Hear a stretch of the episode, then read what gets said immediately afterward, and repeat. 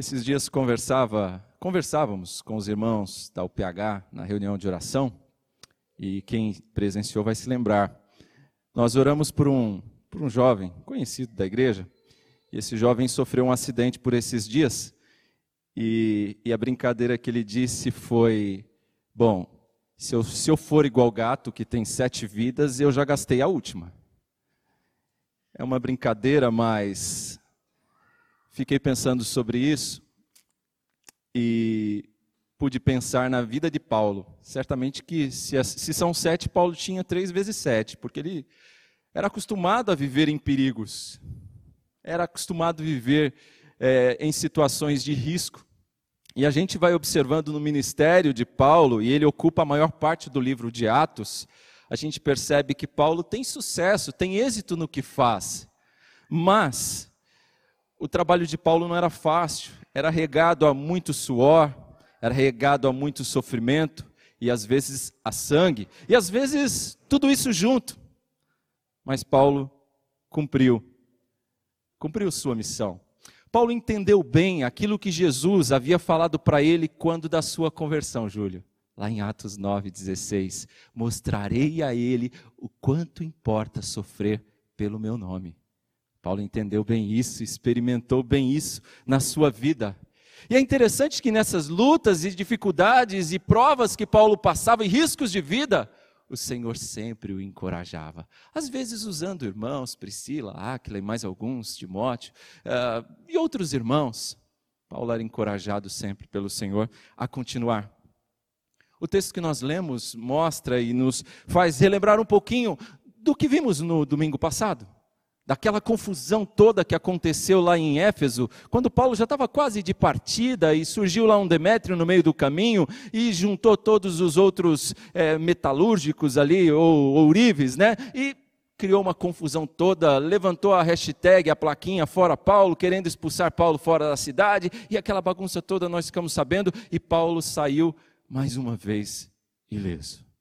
Nós sabemos disso. E o texto fala que depois dessa confusão toda, Paulo viajou para Macedônia. E as igrejas que ficavam na região da Macedônia, vamos lembrar algumas, Filipenses, Tessalonicenses, Tessalônica, né? Então, depois ele vai para a Grécia. E Grécia aqui nada mais era do que era do que Corinto. Paulo sabia que tinha cumprido sua missão em Éfeso. Era hora de arrumar as malas e partir, e é isso que ele faz.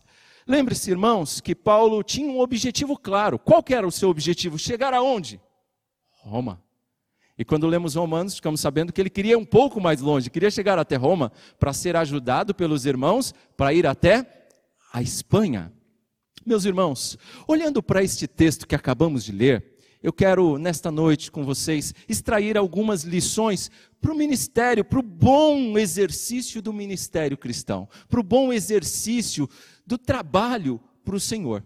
É sobre isso que quero falar com os irmãos nesta noite. E a primeira lição que nós podemos extrair olhando para esse texto é que, para desenvolver bem o ministério, o trabalho que o Senhor coloca nas nossas mãos para realizar, a gente precisa ser um encorajador com a palavra. Precisamos ser encorajadores que trabalham com a palavra de Deus. Se você observar os versos 1, 2, 6, 7, 11. Repare, de 12, cinco versículos estão dando essa ênfase para nós. A ênfase aqui do trabalho de Paulo.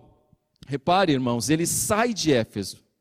Ele reúne os irmãos e os encoraja. Cessado o tumulto, Paulo mandou chamar os discípulos depois de encorajá-los, despediu-se e partiu para Macedônia. Notou? Ele encoraja os irmãos e depois ele parte. Agora, olha só o que ele faz depois: viajou por aquela região, encorajando os irmãos com muitas palavras e por fim chegou à Grécia.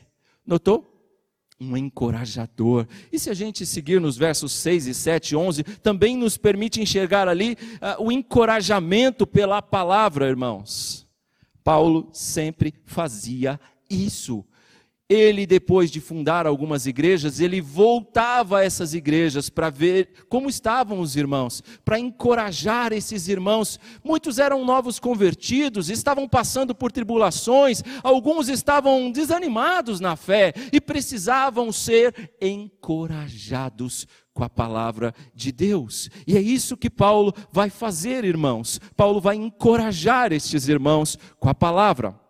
Neste texto, nós não temos muitos detalhes, principalmente até o verso 4 do 5 para frente, Lucas entra na história e ele começa a se incluir nós, né? Ele, dali para frente, ele é testemunho ocular, ele está junto com Paulo. Mas antes disso, a gente não tem tantos detalhes e a gente pensa até que poucas coisas foram feitas quando fala que ele ficou três meses no lugar. Foram três meses de muito trabalho. Quando é uma semana no lugar, é uma semana de muito trabalho. É aconselhando uns, é corrigindo outros, é disciplinando alguns, é exortando outros, é pregando aqui, é ensinando lá, é discipulando aqui, é encorajando lá. É assim.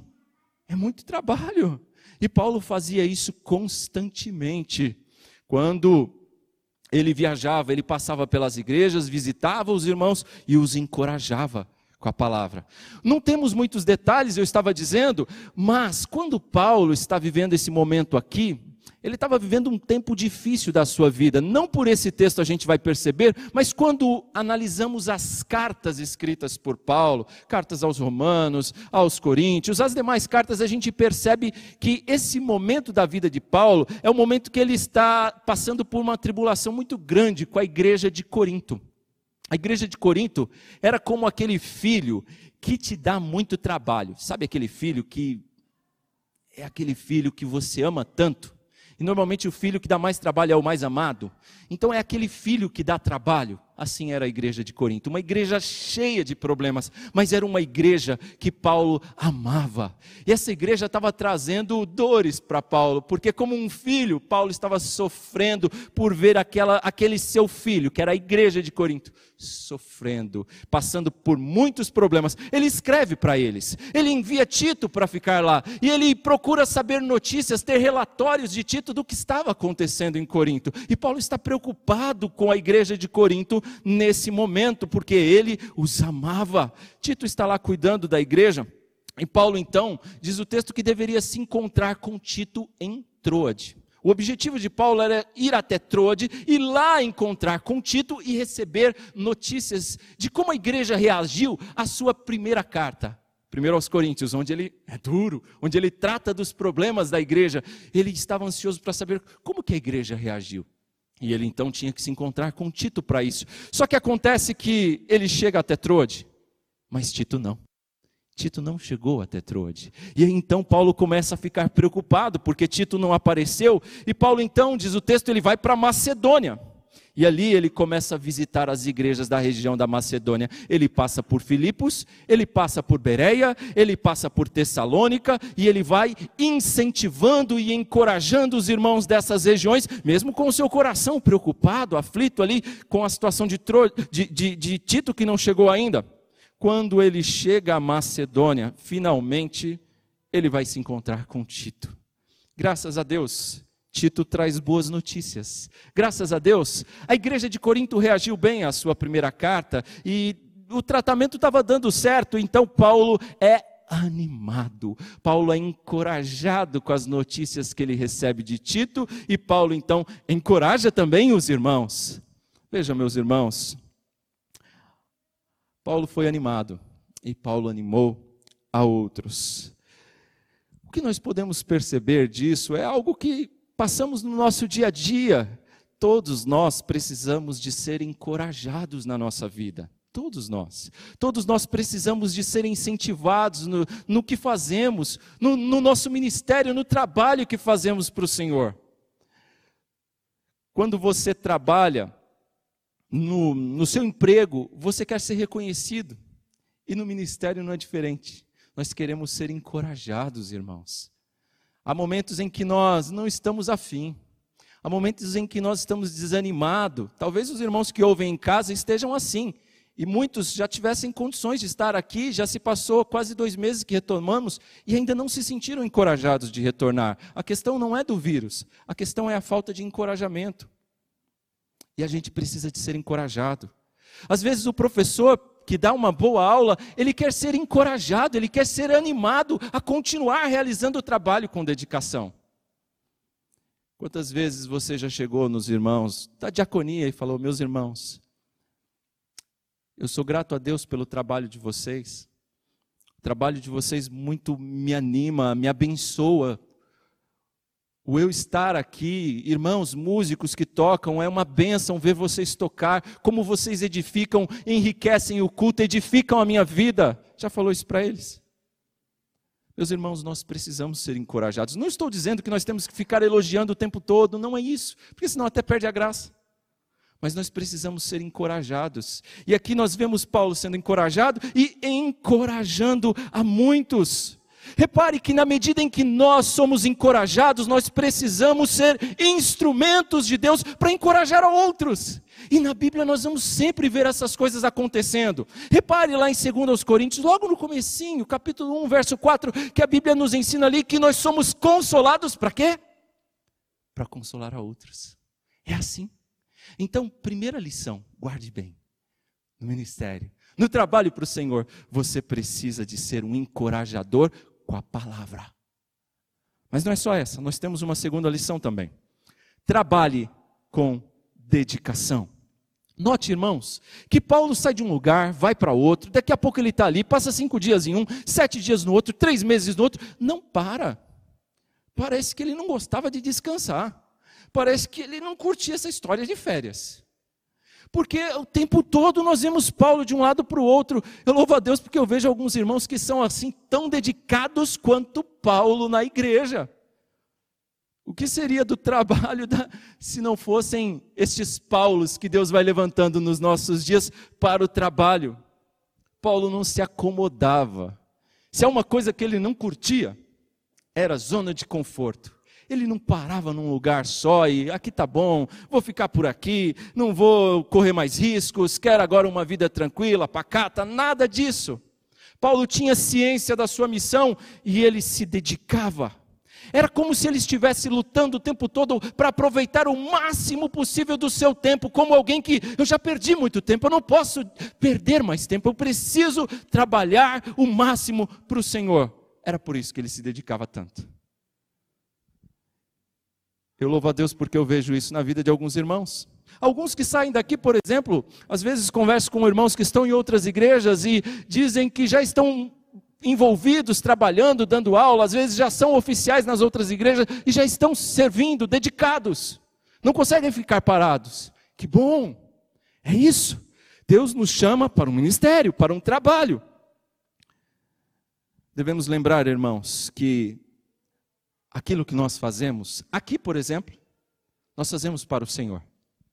Por isso nós temos que fazer com toda dedicação, porque é para o Senhor. Isso abençoa a vida dos nossos irmãos, é verdade, mas é para o Senhor. É por isso que em 1 Coríntios capítulo 15, verso 58, Paulo, uh, Paulo vai escrever lá, vai dizer assim: Olha, irmãos, façam com toda dedicação, porque o vosso trabalho para o Senhor não é inútil, não é em vão. Lembrem-se disso, irmãos. A sua dedicação, o seu esforço na obra do Senhor não é em vão. Então, segunda lição, trabalhe com dedicação. Quanta oposição Paulo enfrentou, não? Quanta dificuldade ele atravessou e para servir o Senhor. E a obra de Deus é assim, irmãos. Nós vamos ter oposição, seja de dentro, pessoas aqui mesmo, seja de fora. Essa semana eu li com os filhos em casa Esdras e Neemias, o livro onde você percebe oposição de fora, oposição de dentro, é oposição o tempo todo para não fazer a obra. E a vida na igreja é assim. E a, o nosso ministério, o nosso trabalho não é diferente. A gente enfrenta oposição. Às vezes você vai ser entristecido com o seu irmão, do seu lado. É. Às vezes são as pessoas de fora. Mas não lhe faltará, eu tenho, não tenho dúvida disso, não lhe faltará oposição. Mas não desanime. Não desanime, meu irmão, seja ainda mais dedicado. A oposição não vem para fazer você parar, mas vem para fazer você perseverar, continuar trabalhando, continuar servindo com dedicação. Lembre-se, o seu trabalho para o Senhor não é inútil. Terceira lição. Que nós aprendemos para o bom exercício do trabalho para o Senhor. Trabalhe com prudência. Trabalhe com prudência. Olha só o verso 3. Ele diz assim: onde ficou três meses, lá na Grécia. Quando estava a ponto de embarcar para a Síria, os judeus fizeram uma conspiração contra ele. Por isso, decidiu voltar pela Macedônia, sendo acompanhado por Sópatro, filho de Pirro, de Bereia, Aristarco e Secundo de Tessalônica, Gaio de Derbe e Timóteo, além de Tíquico de, e, e Trófimo da província da Ásia. Esses homens foram adiante e nos esperaram em Trode. Nos esperaram, ou seja, quem se incluiu aqui? Lucas, tá certo? Onde eu quero mostrar a prudência, irmãos. Onde é que está a prudência aí, principalmente no verso 3 e no verso 3 a 5, nós percebemos com clareza aí pelo menos duas coisas que revelam a prudência de Paulo. Primeiro, ele sabia que estava acontecendo uma conspiração dos judeus contra ele. Sabia que queriam matá-lo naquela viagem.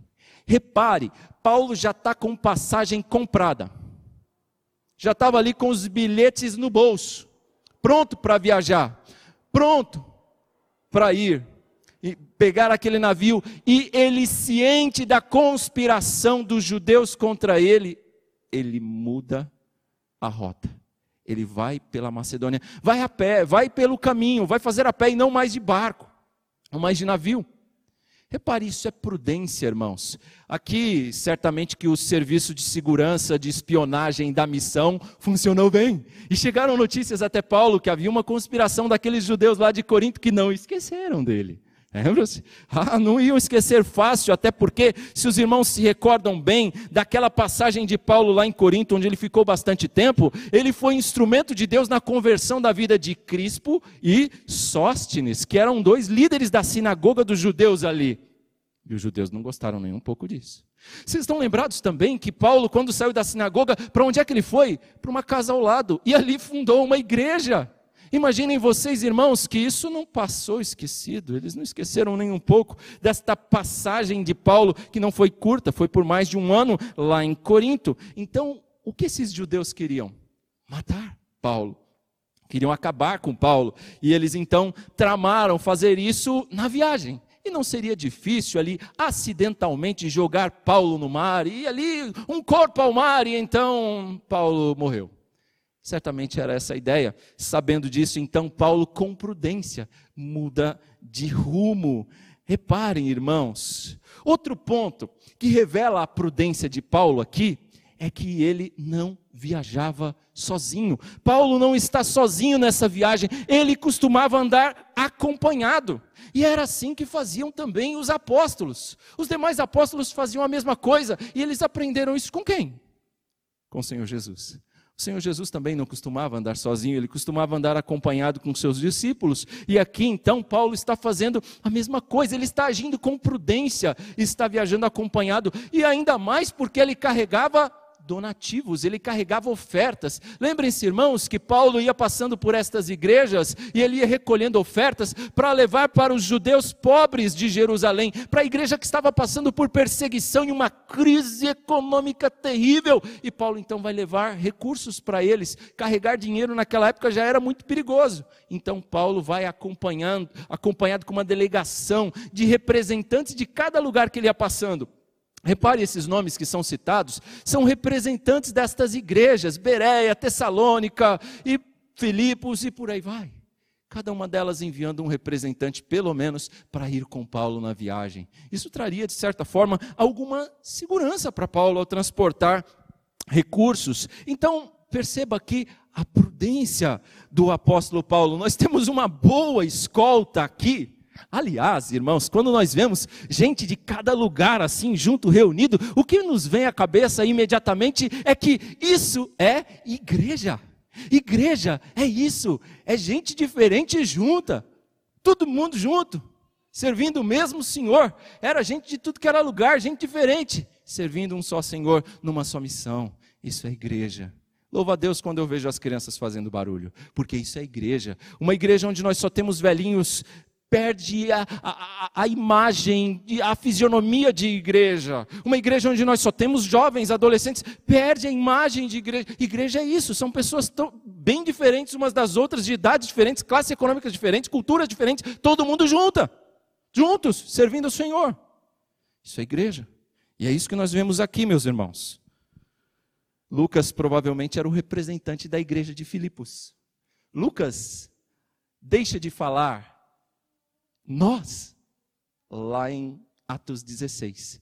Por quê? Lá é Filipos. Certamente Lucas ficou por lá. Ele era o representante daquela região. Agora, quando Paulo chega a Filipos novamente, Lucas se junta a ele.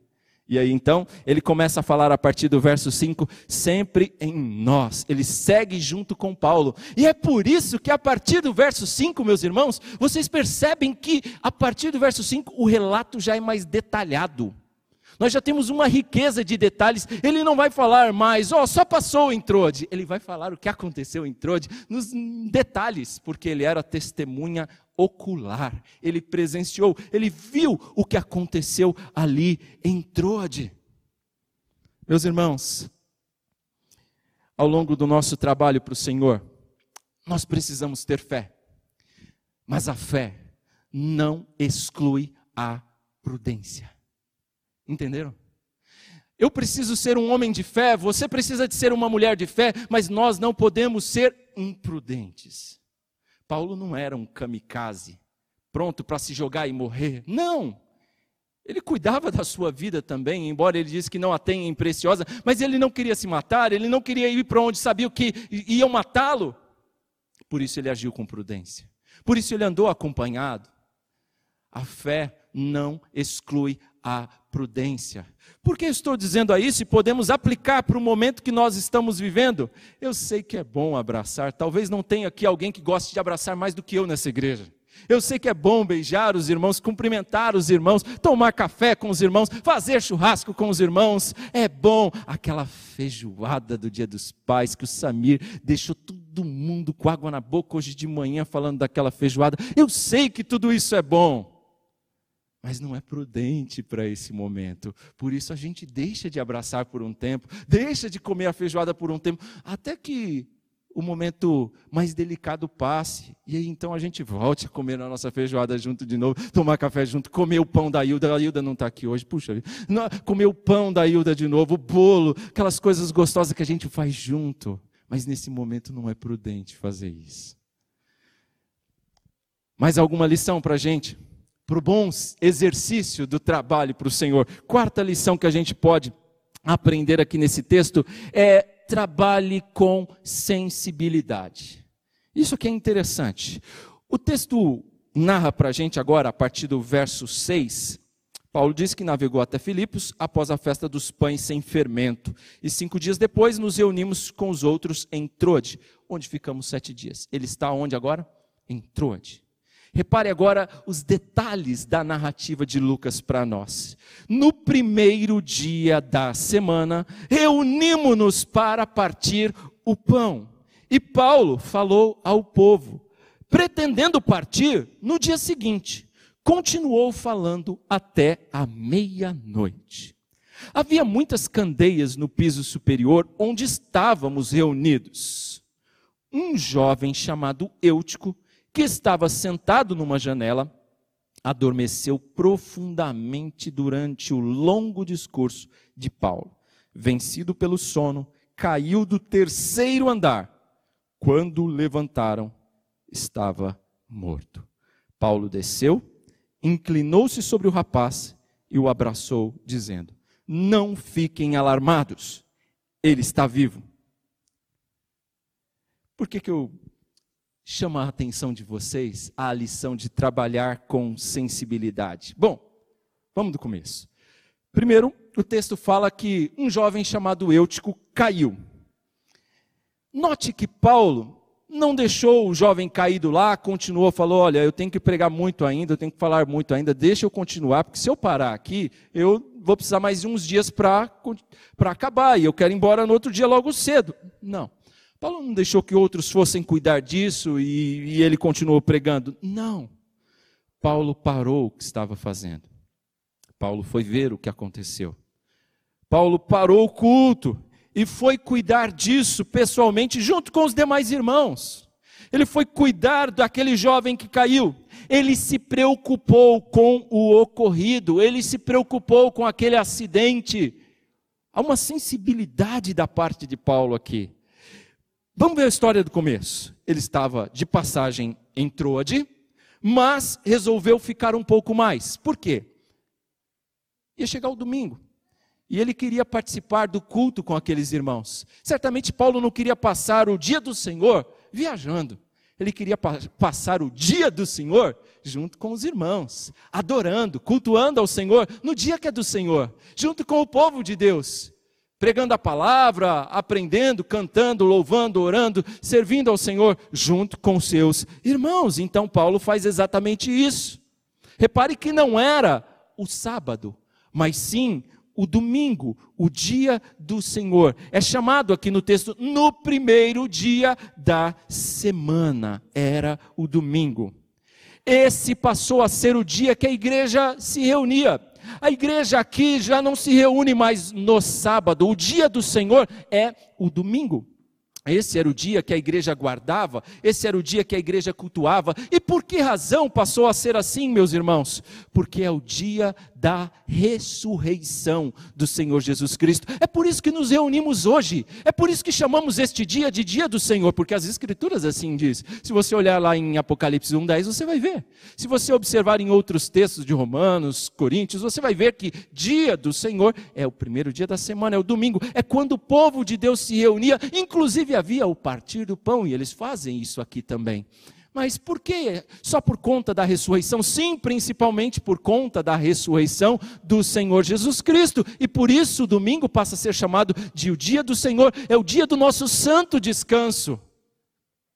Agora, repare uma coisa: antigamente era o sábado, era o sétimo dia e não o primeiro. Antigamente, na, na antiga aliança, apontando para Cristo, o povo guardava o sábado. Mas quando Cristo vem, e o descanso que era prometido agora chegou, nos é dado em Cristo, o descanso nos é dado, nos é assegurado em Cristo. Agora nós não precisamos do sábado, mas nós guardamos o domingo, porque o descanso é um dia de celebração, o nosso descanso é um dia de edificação junto com todo o povo de Deus, e ele é chamado de dia do Senhor, e nós cultuamos ao Senhor neste dia, dia do nosso santo descanso, que é o domingo. Repare então, meus irmãos, que por conta disso, ali estava o povo no dia do Senhor, adorando o Senhor no seu santo descanso. E neste culto eles participavam da ceia, partiam o pão. Aliás, quando observamos os, os relatos, principalmente do Novo Testamento, de Atos e algumas cartas como Coríntios e Romanos, a gente percebe que a igreja costumava, neste dia, cear.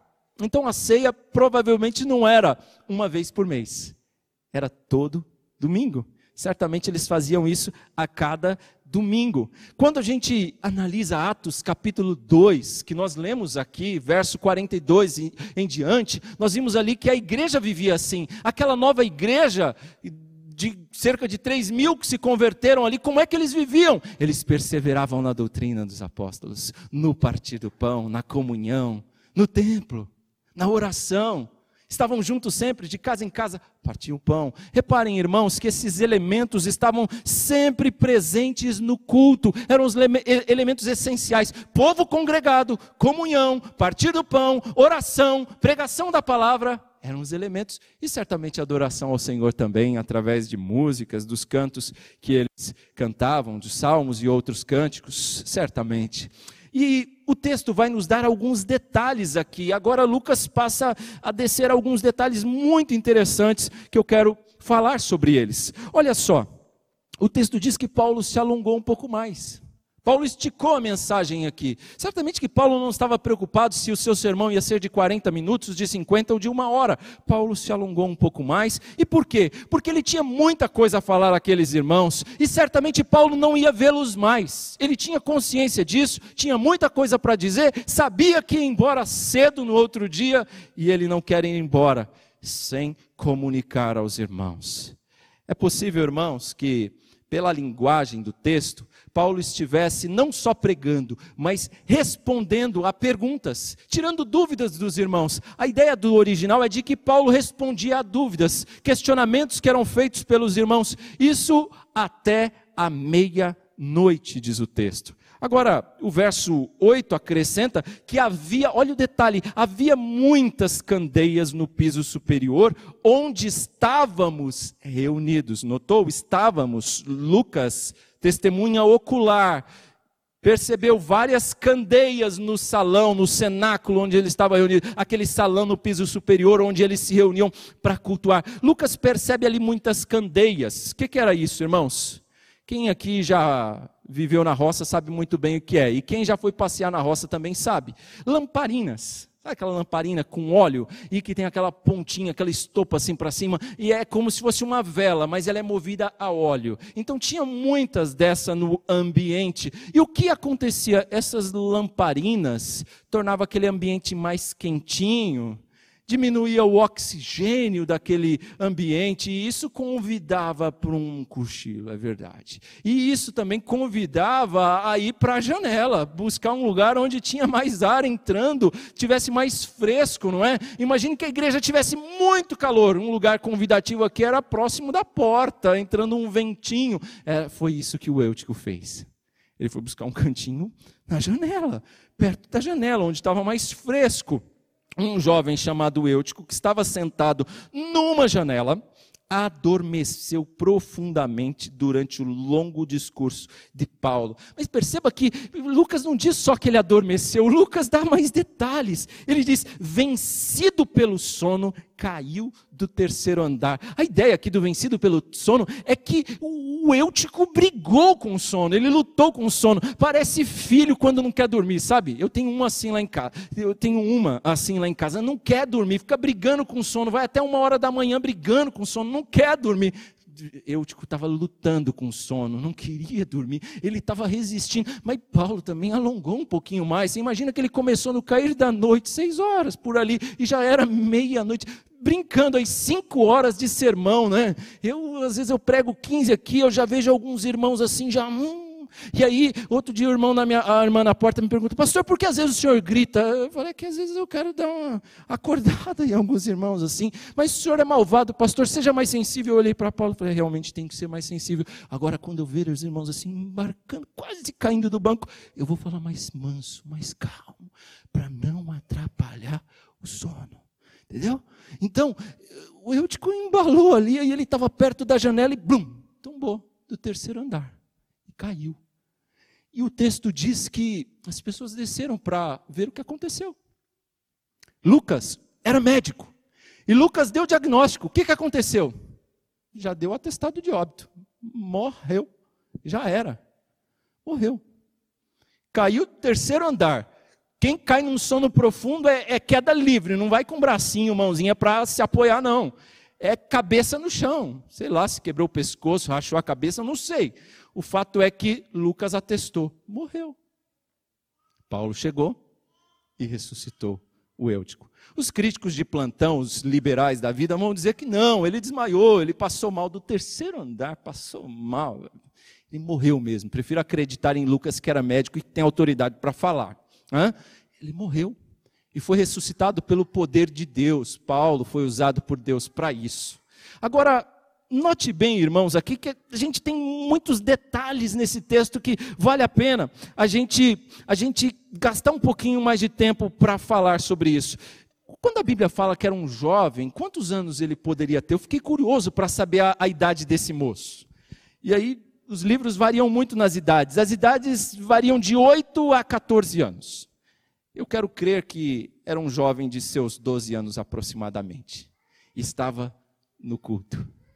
Estava ouvindo a palavra de Deus, sendo pregada há horas, lutando para ficar acordado. Eu não sei como foi o dia dele, se ele trabalhou, o que ele fez, mas o fato é que ele estava na casa de Deus, ele estava junto com o povo de Deus, ele estava adorando a Deus, ele estava junto, ouvindo a palavra.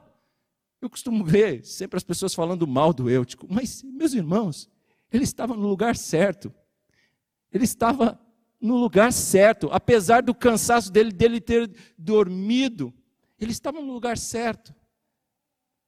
Talvez muitos de nós também passássemos pela mesma situação do Eutico. Talvez não caindo da janela, mas cochilando também. Eu me solidarizo com o Eutico. Porque depois de ouvir tantas horas de pregação, certamente eu poderia sentir sono. Poderia? Certamente que sim. Talvez você já passou por uma situação assim, de cochilar durante uma pregação, talvez porque a mensagem estivesse cansativa, ou talvez porque você não estivesse tão interessado no que você estava ouvindo. E aí essa segunda razão nos preocupa um pouco mais. Porque quando nós não estamos interessados pela palavra de Deus, isso é preocupante. Às vezes eu chamo a atenção dos filhos em casa, porque eu percebo que de pequenininho a gente já vê o coraçãozinho pecador, o desinteresse, às vezes eles não manifestam esse interesse pela palavra de Deus. E começa a ler a Bíblia dali 10, 15 minutos já estão dormindo, não é? Agora se você der o videogame na mão, ele joga a madrugada inteira e ele não cochila. Isso revela o quê? Interesse. Olha a diferença na prioridade. Então repare, irmãos, como isso pode nos trazer algumas implicações e aplicações para a nossa vida. Mas voltando aqui ao texto, deixando as aplicações mais para o final. Aquela noite, irmãos, que estava sendo uma bênção, agora poderia ser um pesadelo. Uma tragédia aconteceu. Aquele jovem caiu da janela. Imaginem vocês o coração do pai e da mãe se estivessem ali. O dia dos pais daquele homem tinha acabado. O filho dele morreu no culto. No momento de culto, o filho cai e morre. Aquela noite abençoada estava virando um pesadelo. Mas Deus não iria permitir que acabasse assim. Não. Lucas diz que Paulo parou tudo e foi até onde o jovem estava. Se inclinou sobre o corpo do rapaz e o abraçou, dizendo o quê? Não fiquem alarmados. Ele está vivo pelo poder de Deus, ele é ressuscitado. Ele ressuscitou o garoto pelo poder de Deus, assim como outros servos de Deus, tal qual Paulo do mesmo calibre fizeram. Elias, Eliseu, estão lembrados? Quem mais? Pedro, no, no texto de Atos mesmo, que nós já passamos por ele, quando ele ressuscitou Dorcas. O Senhor Jesus, o filho da viúva de Naim, quando ele ressuscitou a filha de Jairo, ressuscitou o seu amigo Lázaro. Agora aqui Paulo, pelo mesmo poder de Deus, está ressuscitando o jovem chamado Eutico. Um milagre vai está acontecendo. E Paulo, então, depois de operá-lo, ele volta e volta a pregar. Talvez se as pessoas estivessem já reclamando, está vendo? A culpa era de Paulo. Ele tinha que ter ido mais rápido, pregou muito tempo, devia ter parado. Agora ele aprendeu a lição. Acho que não. Que ele voltou e continuou pregando. E foi até o amanhecer. Reparem, irmãos, que é isso que Paulo faz. Ele agiu sim com sensibilidade, mas nós aprendemos a última lição com Paulo sobre o trabalho para o Senhor. Nós temos que perseverar apesar das tragédias. Perseverar apesar das tragédias. Paulo poderia ter pensado assim: bem, peraí, eu acho que esse é um sinal de Deus que é hora de parar. Eu acho que esse é um sinal de Deus de que ó, já estiquei a hora demais, é hora de se despedir dos irmãos, ir embora, eh, pegar as malas. Ou poderia ter se entristecido com o ocorrido, ficar triste com o que aconteceu e falar: não, chega, agora eu vou embora. Depois de ressuscitar o jovem, chega, agora eu preciso ir, vou descansar um pouco, vou embora logo cedo. Mas não é isso que Paulo faz. O texto diz que ele voltou para o culto. E ele continuou pregando e ainda participou da ceia com os irmãos. Repare aí, olha o que diz o texto. Paulo desceu, inclinou-se sobre o rapaz. Verso 11 agora. Então subiu novamente, partiu o pão e comeu. Depois continuou a falar até o amanhecer e foi embora. Levaram vivo o jovem, o que muito os confortou. Esse confortou também pode ser o que muito os encorajou. Repare, irmãos, o resultado. Ele estava vivo, os irmãos consolados, encorajados aqui. Paulo perseverou apesar daquela tragédia. A tristeza daqueles irmãos foi substituída pela alegria do consolo, a alegria da comunhão, a alegria do culto. O milagre foi importante? Foi importante sim, mas era mais importante ainda ensinar a palavra. E foi por isso que Paulo não parou no milagre e ele continuou ensinando a palavra até ao amanhecer. Meus irmãos, que disposição invejável é essa do apóstolo Paulo. Quando eu vejo isso, fico encantado. Quanto amor pela obra de Deus, quanto amor pelos seus irmãos. Ele se sacrificava pela edificação dos irmãos. Eu certamente me identifico mais com o Eutico do que com o Paulo. Eu fico mais cansado. Eu acho que eu não aguentaria falar por tanto tempo quanto Paulo. A gente participa de um culto de uma hora e meia e parece que a voz já está falhando e Paulo pregou por horas. Eu acho que eu dormiria, talvez fizesse o mesmo que Eutico, me solidarizo com ele por isso. Não me pareço tanto com Paulo, mas me encanto com o exemplo de Paulo. Meus irmãos, que lição para nós, que aplicação para nós. Que tenhamos essa disposição que tenhamos este amor pela igreja, pelos irmãos, pela obra de Deus. Que o ministério cristão seja para nós razão de alegria. Que no trabalho para o Senhor, meus irmãos, nós sejamos encorajados pela palavra e que sejamos também encorajadores com a palavra de Deus. E não só isso, meus irmãos, que trabalhemos com dedicação a lição que fica também é que devemos ser prudentes no trabalho, devemos ser sensíveis no trabalho para o Senhor. E por fim, nós, no trabalho para o Senhor, precisamos perseverar apesar das tragédias. Essas são as cinco lições.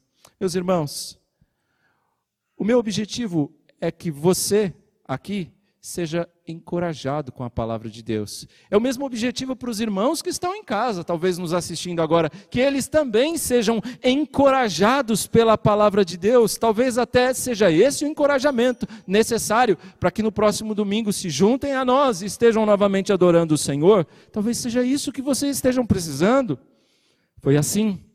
Paulo foi encorajado e encorajou a outros. À medida que somos encorajados, irmãos, precisamos ser instrumentos nas mãos do Senhor para encorajar a outros.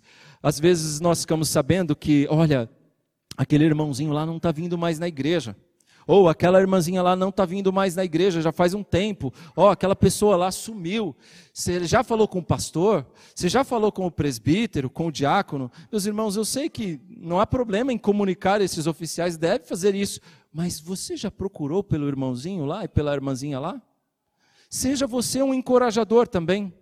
Seja você alguém que anime o irmão, que encoraje o irmão que está quase parando na fé, que está desanimado. E quando ele está desanimado e ele não está vindo mais, ele está dando um passo para o abismo, porque ele está deixando de ir no lugar onde ele é fortalecido onde ele é encorajado pela palavra de Deus que é pregada, pela música que ele canta junto com os seus irmãos, pela oração que ele faz nesse lugar junto com toda a igreja de Deus, junto com o povo de Deus no dia do Senhor, ele está deixando de ser encorajado e só está caminhando cada vez mais para o desânimo e para parar na fé. Então, encoraje o seu irmão. Seja você um instrumento de Deus para fazer isso e não apenas delegue a outros. Tome a iniciativa de ser um encorajador. Aprenda que, assim como Paulo, mais uma lição. Nós precisamos uns dos outros. Assim como Paulo não viajava sozinho, precisava dos irmãos. Precisava de um Lucas, precisava de um Timóteo, precisava de uma Priscila, de um Áquila, precisava de cooperadores, de um Tito assim também nós precisamos uns dos outros. Nós não temos todos os dons. Eu não sei tocar nem campainha, os irmãos sabem disso.